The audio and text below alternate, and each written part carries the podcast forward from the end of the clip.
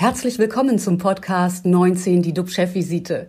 DUB-Unternehmerverleger Jens de Boer und der Chef der Essener Uniklinik, Professor Jochen Werner, reden Tacheles über Corona, Medizin und Wirtschaft. Immer 19 Minuten, immer mit einem Gast. Unser Talkgast heute ist der, wie schon erwähnt, der namhafte Politiker Wolfgang Bosbach. Guten Morgen, Herr Bosbach. Guten Morgen nach Bergisch Gladbach. Ja, schöne Grüße aus dem sonnenverwöhnten Rheinland. Aber heute nicht, oder? Strahlender Sonnenschein, blauer Himmel. Okay, ich freue mich auf das. Jeder bekommt das, was er verdient, ja. Sie sehen schon, ein meinungsstarker Mann, der uns jetzt schon beim Wetter outperformen will im Norden. Aber das ist ehrlicherweise relativ einfach. Lieber Jochen, äh, was hat dich heute Morgen besonders beschäftigt und wie sieht Zahlen aus? Ja. Ja, ganz klar. Es geht ja immer morgens auch um die Zahlen, die mitgeteilt wurden vom Robert-Koch-Institut. Da ist die aktuelle Zahl 15.332. Es ist schwierig, die einzuordnen, weil vor einer Woche ähm, eine ähnliche Zahl dort war. Das gibt ja ein bisschen Beruhigung, aber dem vorausgegangen war der Samstag, der 31. Oktober. Und da gab das etwas Meldeschwierigkeiten. Insgesamt aber, wenn man auf die Zahlen blickt, hat man ja den Eindruck, dass dieses exponentielle Wachstum vielleicht ein bisschen abgeflacht ist. Lass uns die nächsten Tage beobachten. Auf jeden Fall von der Essener Universitätsmedizin sieht es so aus, dass wir 121 Covid-19-Patienten stationär behandeln ähm, in verschiedenen Bereichen. Auf Normalstationen sind es 82. Dann hab, gibt es eine sogenannte Intermediärstation. Das ist zwischen Normalstation und Intensivstation. Das sind acht. Und dann haben wir 31 Patienten auf der Intensivstation. Leider sind gestern im Verlaufe des Tages zwei äh, Patienten im Zusammenhang mit Covid-19 verstorben. Okay, und aber ihr habt dann noch so gesehen Reserve.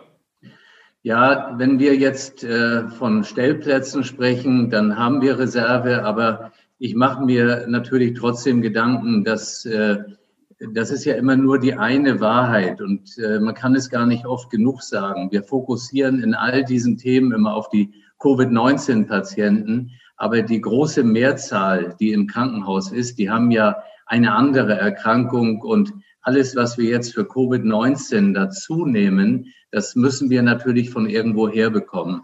Und deswegen rechnerisch ist die Reserve dort äh, vorhanden, aber es beunruhigt einen trotzdem ein wenig. Mhm. Wie viel Spielraum habt ihr denn noch?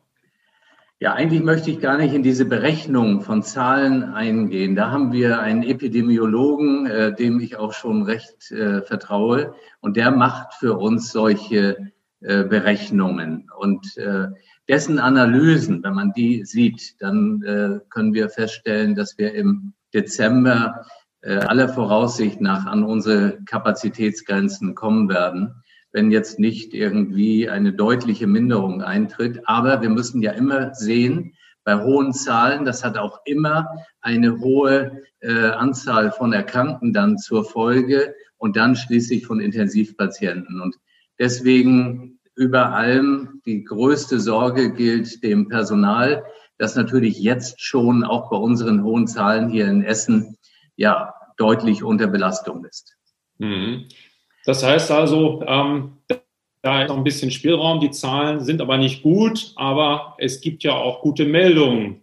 Also das heißt, dass wir vielleicht ein bisschen Entwarnung bekommen, oder?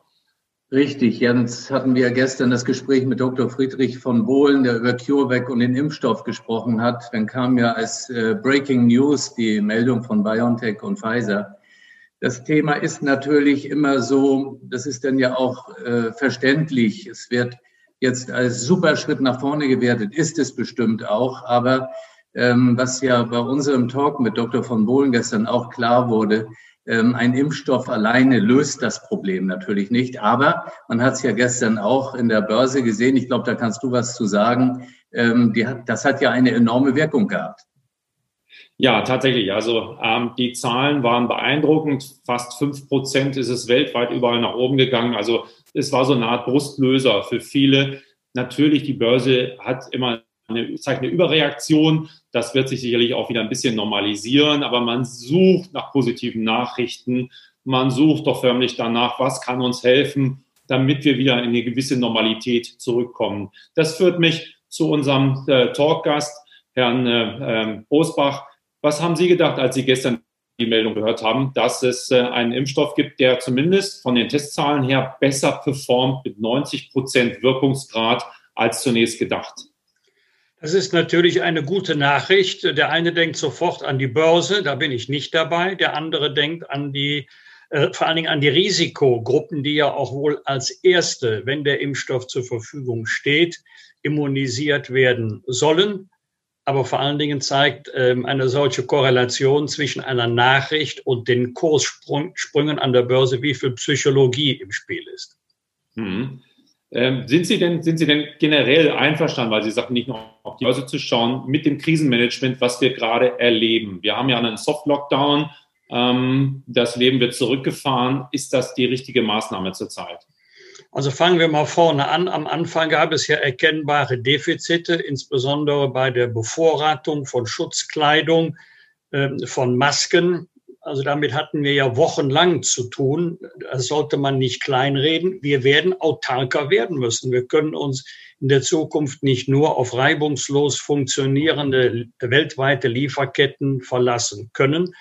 Vergleichen wir aber die Situation in der Bundesrepublik mit den Nationen, mit denen wir uns vergleichen können, also mit den westlichen Industrienationen, dann bin ich dankbar, dass unsere Regierungen im Bund und in den Ländern so gehandelt haben, wie sie gehandelt haben.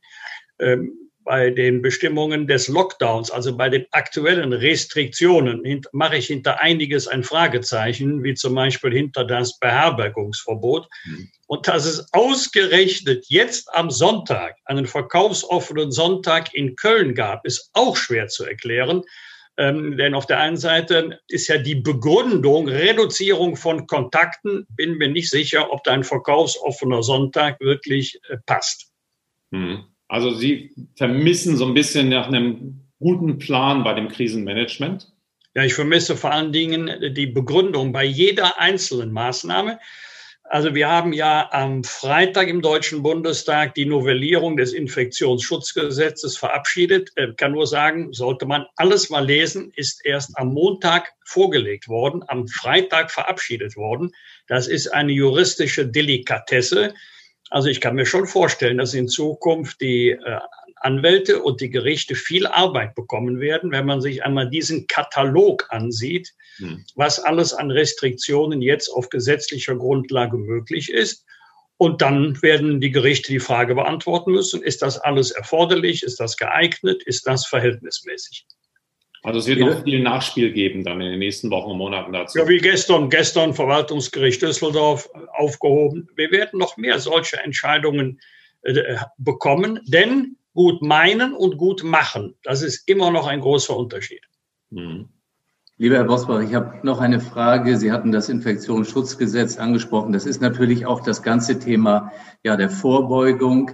Sie gehören selbst einer Risikogruppe an. Wie beeinflusst das Ganze Ihr Leben? Sie sind ja trotzdem noch aktiv. Sie sind viel unterwegs. Ähm, ja, belastet Sie das jetzt oder haben Sie Ihren Modus gefunden?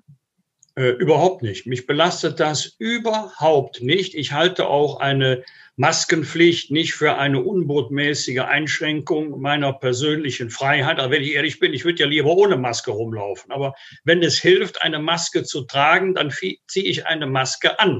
Ich kann also in einem Satz zusammenfassen. Ich lasse mich nicht verrückt machen, aber ich beachte schon die Regeln. Das im Familienkreis ja alles erlebt. Meine mittlere Tochter war Stewardess bei Germanwings ist sie formal immer noch, ist aber seit März nicht mehr geflogen. Es ist für ein junges Mädchen eine Katastrophe, ähm, wenn sie nicht weiß, wie es weitergeht. Aber sie ist mit tausenden anderen betroffen. Die, ähm, die jüngste Tochter hat geheiratet. Aus der Riesenhochzeit ist eine Hochzeit in kleinstem Kreis geworden. Und wissen Sie was? Es war wunderschön. Sollte dann nachgeholt werden am 3. Oktober mit knapp 1000 Leute. Ist komplett abgesagt worden. Muss man den Kindern immer sagen, ist äußerst schade. Aber jetzt gibt es Dinge, die wichtiger sind. Mhm. Glauben Sie denn, dass das äh, Schlimmste jetzt vorbei ist mit der Gemengelage, die wir haben? Wir fahren sozusagen den Staat ein Stück weit zurück oder auch die Zahlen, hoffen wir mal, dass sie zurückgehen. Dann kommt der Dezember, die Impfstoffe werden quasi vorbereitet. Können wir uns darauf einstellen, dass es im Januar, dass wir vielleicht Weihnachten wieder feiern können? Also das ist eher eine Frage an Ärzte und Virologen. Ähm, meiner Einschätzung nach haben wir zurzeit etwa 82 Millionen Virologen in Deutschland. Wir hatten immer schon gut 80 Millionen Bundestrainer. Das ist Tradition. Aber jetzt weiß jeder genau Bescheid. Nur einer nicht. Das bin ich. Also ich höre und lese alles mit großem Interesse, was die Praxis, Professor Werner, was die Wissenschaft sagt, die Epidemiologen, die Virologen, die Labormediziner. Ich höre mir das alles an ist ja auch interessant. Es hat natürlich nicht jeder die gleiche Meinung. Wie könnte es auch anders sein, weil wir uns ja im Bereich Prognose befinden. Ja. Ich fange mal mit dem Negativen an. Es wäre keine Überraschung. Für mich wäre es ein Wunder, wenn wir am 30. November mit Ablauf der jetzigen Maßnahmen eine völlig andere Lage hätten. Aber äh, wenn der Impfstoff, jetzt sagen wir mal Januar, Februar nächsten Jahres zur Verfügung steht, zumindest für einen relevanten Teil der Bevölkerung, glaube ich, dass wir auch wieder Licht am Ende des Tunnels sehen. Mhm. Ich glaube das auch, Herr Bosbach. Ich, glaube, ich denke nur, dass das eine unglaubliche Logistik ist, die viele sich noch gar nicht vor Augen geführt haben. Diese, ich nenne das jetzt einmal Durchimpfung, das ist ja das ist wirklich eine Riesenherausforderung. Ich habe eine Frage im Kontext amerikanische Präsidentenwahl vor wenigen Tagen. Jetzt hat sich der amerikanische Präsident zu Wort gemeldet und den äh, Zeitpunkt der Bekanntgabe dieser äh, BioNTech-Pfizer-Erfolgsmeldung äh, kritisiert. Ähm, wie, wie glauben Sie, hängt das miteinander zusammen? Ist das ja, ähm, sein Empfinden oder können Sie da tatsächlich auch die Strategie Richtung Neuaufbruch vielleicht äh, heraussehen? Also ich kenne Donald Trump nie persönlich, hätte fast gesagt, Gott sei Dank. Ich weiß nicht, was in seinem Kopf vorgeht, aber ich halte es nicht für ausgeschlossen, dass er jetzt zum Nachdenken kommt, ob denn wirklich nicht nur in der, in der Sache Corona seine Strategie, auch seine Verhaltensweisen richtig waren, äh, denn ähm, Joe Biden als President elected wird, elected wird ja jetzt eine andere Richtung einschlagen, äh, wahrscheinlich auch mehr auf die Mediziner, auf die Wissenschaft hören. Und ähm, ich kann mir vorstellen, dass jetzt Donald Trump versucht, rustikal formuliert, die Kurve zu bekommen. Hm. Na gut, ich glaube, aus seiner Sicht ist es immer eben schwer zu verstehen, wenn man vielleicht auch so verbittert ist, dass jetzt genau fünf Tage oder sieben Tage danach so eine Meldung kommt, die er natürlich sehnsüchtig erwartet hat. Ja. Bei diesem knappen Ausgang, da ist äh, sicherlich, äh, ja, ist eine menschliche wahrscheinlich Regung bei den Dingen, die man aber sonst gar nicht bei ihm alles versteht, dann irgendwie halt nicht. Es ist ja sehr schwer zu verstehen, was er jeden Tag twittert und wie. Also von daher, ja, gucken wir nach. Ja, mit einer kleinen Einschränkung. Ich gehöre zu den wenigen Menschen auf dem Planeten, die nicht jedes Mal in Ohnmacht fallen, wenn er was getwittert hat. Erstens nehme ich das schon lange nicht mehr ernst. Zweitens, wir werden mit jedem amerikanischen Präsidenten gut auskommen müssen. Denn erstens, es gibt dann keinen anderen. Und zweitens, wir sind auf ein gutes Verhältnis zu den Vereinigten Staaten von Amerika angewiesen. Und zwar unabhängig davon, wer jetzt gerade Präsident ist. Gucken wir nach vorne. Sie sagten, Ihre Tochter ähm, oder eine Ihrer Töchter ist bei ähm, Eurowings beschäftigt. Und, Germanwings, ja. Germanwings, okay. Und äh, da ist es doch so letztendlich, dass ich habe letzte Woche mit Lufthansa gesprochen, dass die gar nicht wissen, wie es weitergeht. Und zwar nicht nur ob des Coronavirus, sondern auch ob der langfristigen Folgen. Ich meine, wir hätten uns vor Monaten auch noch getroffen in Köln, in Essen, wo auch immer, hätten zusammengesessen. Jetzt machen wir das mit Zoom. Äh, das wird auch im Business so weitergehen, dass viele Leute sagen, ach komm, lass uns nicht treffen, warum sollen wir noch weit fahren? Also äh, raten Sie ihr möglicherweise einen neuen Job zu finden? Ja, wenn Sie entlassen werden, dann müssen Sie das. Das, also, äh, den Rat muss ich ihr nun wirklich nicht geben, denn sie rechnet ja nicht mit weiter Beschäftigung, denn die Firma wird ja abgewickelt. Es wird dann noch Lufthansa geben, der Lufthansa AG als Dachgesellschaft. Es wird dann noch Eurowings geben, aber es wird nicht mehr Germanwings geben mit dem Standort Köln mit ungefähr 1400 Mitarbeiterinnen und Mitarbeitern. Da war, schräglich ist auch noch meine Tochter beschäftigt, aber es ist ja nur eine Frage der Zeit. Und wie gesagt, seit März war sie auch nicht mehr in der Luft. Äh, was Sie gerade berichtet haben, höre ich auch, aber es ist nur die eine Hälfte der Wahrheit. Wenn ich den Fluggesellschaften einen Rat geben dürfte, geht ordentlich mit euren Kunden um was ich als Anwalt erlebt habe und jetzt immer noch erlebe, Tag für Tag, der Umgang von Reisegesellschaften und Fluglinien mit ihren Kundinnen und Kunden, die schon längst bezahlt haben für Flüge, die nie abgehoben haben. Da muss ich sagen, da dürfen sich die Fluggesellschaften nicht wundern, wenn ihnen die Kundschaft laufen geht. Und äh, einige sagen werden, gut, dann das nächste Mal fahre ich mit dem eigenen Auto. Also man sieht sie im Leben immer zweimal. Natürlich befinden sich die Unternehmen in erheblichen wirtschaftlichen Schwierigkeiten. Nicht wenige Kunden, aber auch. Mhm. aber Sie haben recht, es wird vieles äh, in Zukunft, bin ich absolut sicher, das betrifft das Thema Homeoffice, das betrifft auch das Thema, muss jede Reise wirklich sein oder können wir nicht viel mehr mit den jetzt zur Verfügung stehenden technischen Möglichkeiten machen? ist völlig richtig, da wird manche Reise nicht mehr stattfinden, manche Flugreise muss auch nicht unbedingt sein. Mhm. Glauben Sie denn, dass Deutschland überhaupt einen Carrier braucht? Also die Lufthansa ruft ja. wieder nach Subventionen. Äh, wir könnten doch möglicherweise auch einen europäischen Carrier aufbauen und sagen, das ist es und wir sollten einfach auch mal umdenken, radikal umdenken. Ja, dann bringen Sie mal 27 Staaten unter einen Hut. Nein, wir brauchen auch äh, einen großen nationalen Carrier, übrigens nicht nur für den Personenverkehr, auch für den Güterverkehr. Äh, das ist ja auch der Grund, warum äh, der Bund, genauer gesagt, die Steuerzahler der Lufthansa geholfen haben mit etwa dem Doppelten ihres Börsenwertes. Mhm. Für die Hälfte hätte man ja auch die Lufthansa-Aktien kaufen können. Damit wir auch positiv in den Tag reinkommen, gibt es ein Learning aus der Krise? Gibt es etwas Positives, was Sie jetzt mitgenommen haben und sagen, Mensch, ich habe da auch ein bisschen umgedacht und das nehme ich mal mit bei allem Schlechten, was wir gerade erleben. Ja, allerdings in homöopathischen Dosen. Ich kenne natürlich den berühmten Satz, Krise ist ein produktiver Zustand, man muss ihm nur den Beigeschmack der Katastrophe nehmen. Ich kann auch ohne Krisen ganz gut leben, gilt allerdings nur für mich persönlich. Äh, Beeindruckend, ganz oben, äh, der enorme Einsatz derjenigen, die in ganz anderer Weise belastet waren und immer noch belastet sind als ich und andere. Das sind nicht nur die Ärzte, das sind auch die Pflegekräfte, ähm, das sind alle die, die in alten Pflegeheimen, Krankenhäusern. Meine Mutter war selber 92 Jahre, drei Wochen im Krankenhaus. Wir durften Mama leider nicht besuchen, aber das aus guten Gründen, aber ist natürlich bitter für die ganze Familie.